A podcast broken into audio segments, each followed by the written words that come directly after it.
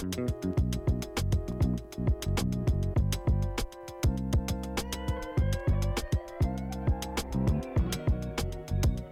Так, друзья, привет, с вами Николай Шапкин, и сегодня мы будем разбирать ценообразование, то есть юнит-экономику на маркетплейсах. Откуда берутся те или иные цифры, как посчитать правильно вашу юнит-экономику, чтобы не уйти в минус, как продавать э, с большей маржинальностью и так далее. Но перед основной частью я еще хочу рассказать про итоги Яком сферы, конференция, которая называлась Яком сфера. Это конференция Яндекс.Маркета, которая прошла в Питере. Я хочу проговорить с вами основные, которые мы узнали о Яндекс.Маркете, соответственно, на этой конференции. Вы все прекрасно знаете, что Яндекс — это большая экосистема, и в нем есть проникновение людей из одного сервиса в другой. Так вот, есть такая статистика, что 30% клиентов Яндекс.Еды используют еще маркет и лавку, 74% клиентов лавки используют маркет и еду, и 20% покупателей маркета — еду и лавку. Взаимопроникновение аудитории сервисов э, Яндекс экосистемы все больше и больше растет, и это очень сильно на руку, естественно, продавцам. По итогам третьего квартала 2023 года количество заказов э, в e сервисах Яндекса увеличилось в 1,9 раз, почти в два раза по сравнению с предыдущим годом. Все очень круто, соответственно, растет. И 13% от всех заказов Яндекс.Маркета — это заказы с экспресс-доставкой за 1-2 часа. Такой, кстати, экспресс-доставки нет ни у кого. И 87% э, всего товарооборота сервиса делают простые продавцы,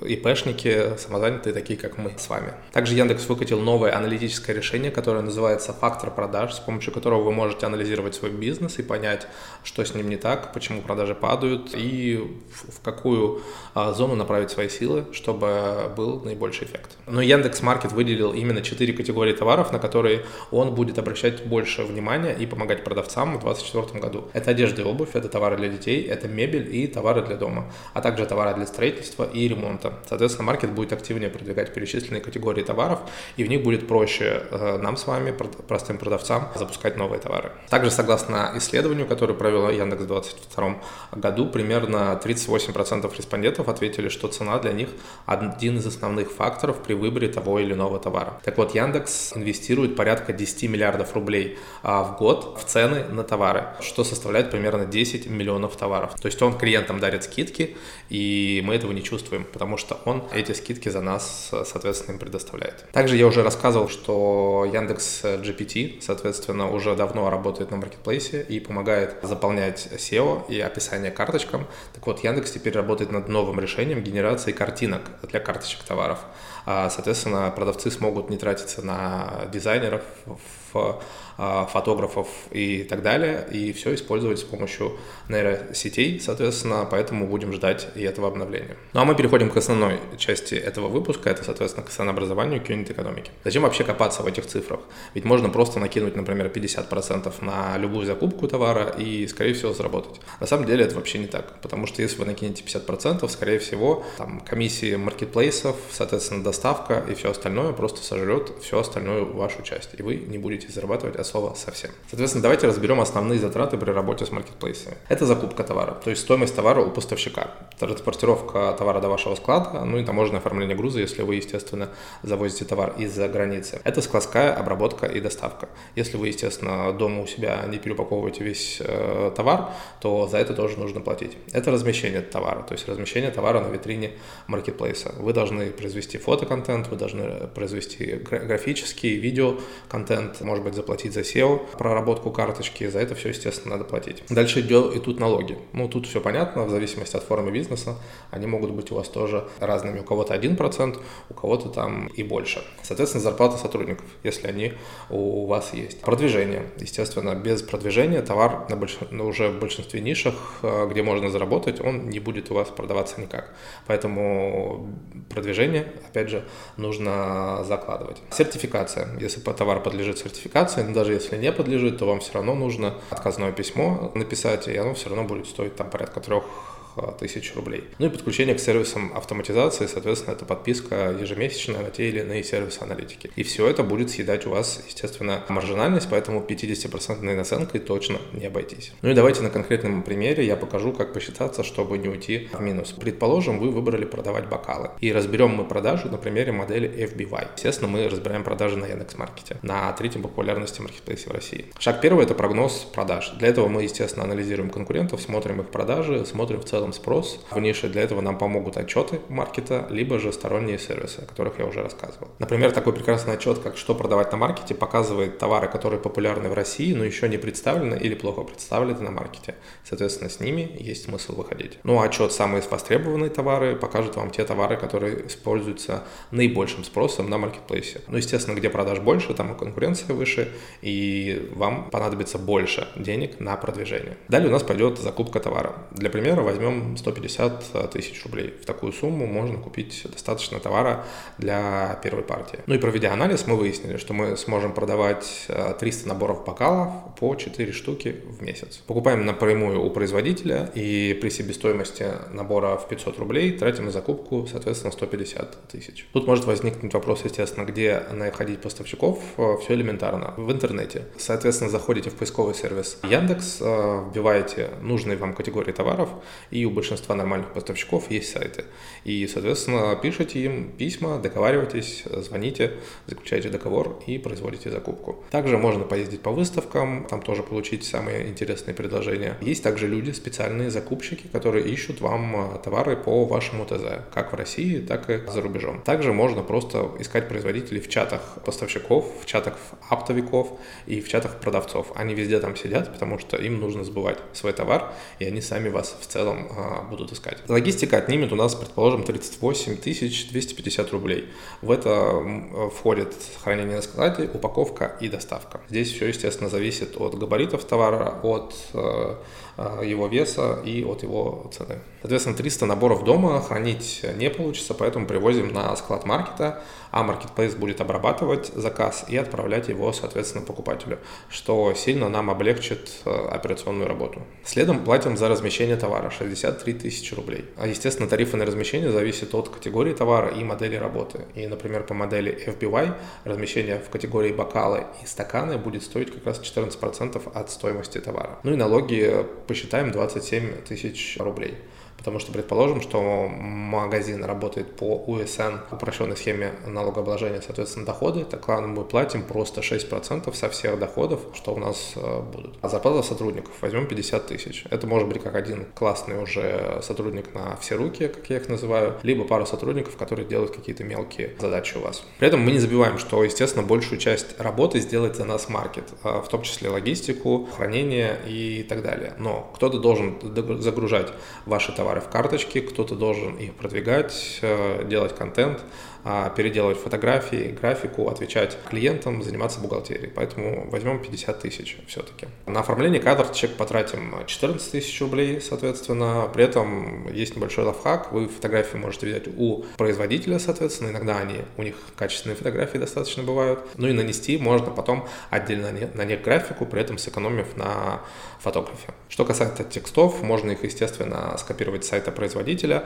можно э, заплатить копирайтеру, а можно использовать использовать, естественно, а, встроенную Яндекс GPT систему, которая также вам поможет составить классное продающее описание на маркете. На продвижение мы закладываем 45 тысяч рублей. На что же мы его потратим? Соответственно, можно продвигать разными способами. Это участвовать в акциях и распродажах, можно настраивать контекстную и таргетированную рекламу, можно просто пользоваться внутренними рекламными инструментами. Допустим, мы решили закладывать на продвижение 10% от продаж. При этом бокалы обязательно сертификации не понадлежат. И внешние инструменты продвижения мы также брать не будем, поэтому доп. расходов расходов не будет. Итого у нас вышло 387 тысяч 250 рублей а, за месяц, ну и за первую партию в 300, соответственно, наборов. Получается, для того, чтобы работать в плюс, хватит поставить на товар такую цену, которая покроет все издержки. В то же время она, естественно, не должна быть сильно а, высокой, потому что покупатели будут выбирать по цене, это тоже важно, и она должна быть конкурентоспособной поэтому. В нашем случае мы поставим полторы тысячи рублей за набор бокалов, а, с ней мы можем заработать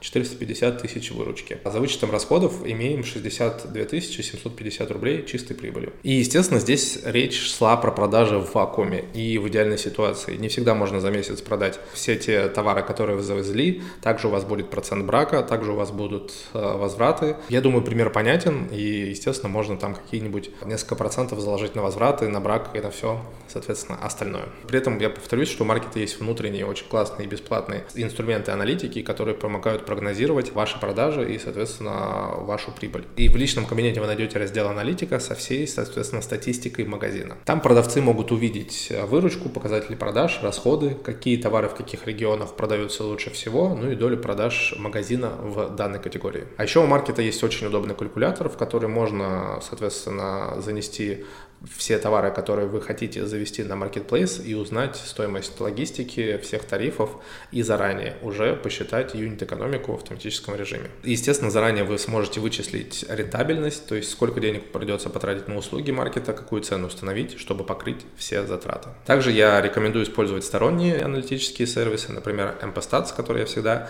рекомендую. Он показывает статистику продаж по периодам, категориям, регионам. Также с помощью него мы можем понять, в какую цену нам надо метить, чтобы иметь наибольшую выручку. Очень часто вопрос или мое наблюдение, соответственно, начинающие селлеры очень часто путают слово маржа и маржинальность. Соответственно, маржа – это выручка бизнеса минус прямые э, переменные расходы. Показывает, сколько денег получил бизнес от продажи товаров или услуг. А маржинальность – это в процентном соотношении, соответственно. То есть это мы маржу делим на выручку и умножаем на 100%. И это показывает эффективность э, бизнеса. Сколько прибыли содержится в каждом заработанном вами рублей. Если мы берем описанный выше пример, то 62 750 рублей – это маржа, а маржинальность получится примерно 15,7%. Достаточно неплохой э, показатель для маркетплейсов э, сейчас. Теперь поговорим о юнит-экономике. Это разница между выручкой и расходами по каждой позиции. То есть один юнит – это один товар, то есть одна единица экономики, можно так сказать. Считать юнит-экономику необходимо, если вы хотите заранее понять, сколько вы будете зарабатывать с каждой проданной единицей товара, соответственно. Ну и мы специально сделали таблицу Excel со всеми формулами, чтобы рассчитать маржинальность каждой позиции. Благодаря ней мы точно знаем прибыль с каждой проданной единицы товара. Ну и спасибо большое маркету, что инструменты расчета юнит-экономики, естественно, автоматические есть и в личном кабинете, и с ними будет еще проще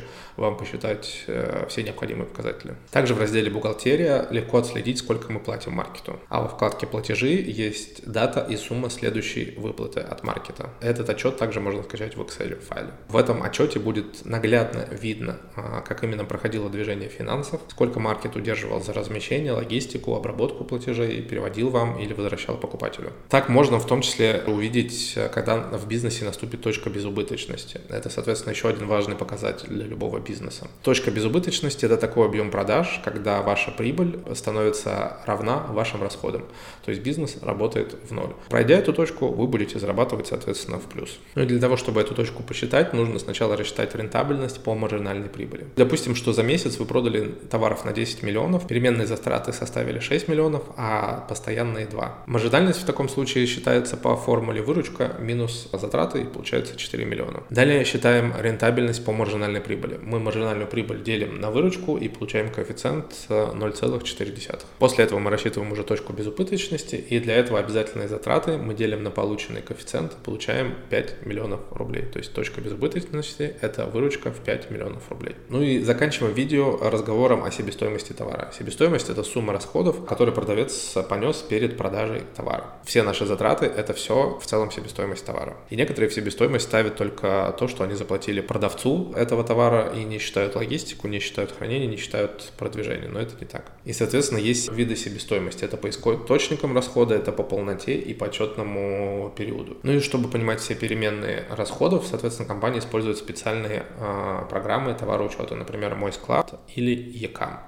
У них можно вносить все изменения по расходам, следить от этого, как меняется себестоимость, ну и оптимизировать, естественно, эти расходы, а, повышая тем самым прибыль и маржинальность. Так как же считать себестоимость товара? Есть несколько методов. Простой а, – это упрощенный способ расчета, можно использовать в качестве ориентира, чтобы определить розничную ценность. Например, 250 тысяч плюс 15 тысяч делим на 500, получается 800 рублей. Но для магазина с большим ассортиментом такой метод абсолютно не годится. Также можно использовать поштучный расчет, когда когда для каждой единицы товара стоимость считается отдельно. То есть это покупка товара под реализацию плюс прямые затраты на его продажу. Например, вы привезете сумки за 25 тысяч э, рублей одна штука, считаем расходы на доставку, продажи, услуги по размещению на площадку и так далее, 15 тысяч рублей. Получается, чтобы магазин получил прибыль, он должен продать сумочку дороже 40 тысяч рублей. Такой метод идеально, естественно, подходит для магазинов, которые продают очень дорогую штучную продукцию. Если же мы делаем расчет по средней себестоимости, то закупочная выборочную цену считают как средняя арифметическая цен из разных партий, а после прибавляют к ней наценку. Продаем, например, детские кепки. Первый раз мы их закупили по 500 рублей за штуку, второй раз по 750, третий раз по 640. Соответственно, средняя арифметическая цена из всех этих закупок мы 500 плюс 750 плюс 640 делим на 3 и получаем 630 рублей. Это средняя арифметическая закупки наших кепок. Получается, если продавать кепки дешевле, то прибыли у вас не будет. Этот способ, кстати, как раз догодится для тех, кто работает с очень большим ассортиментом. Ну и также существует метод FIFO, он же First In, First Out.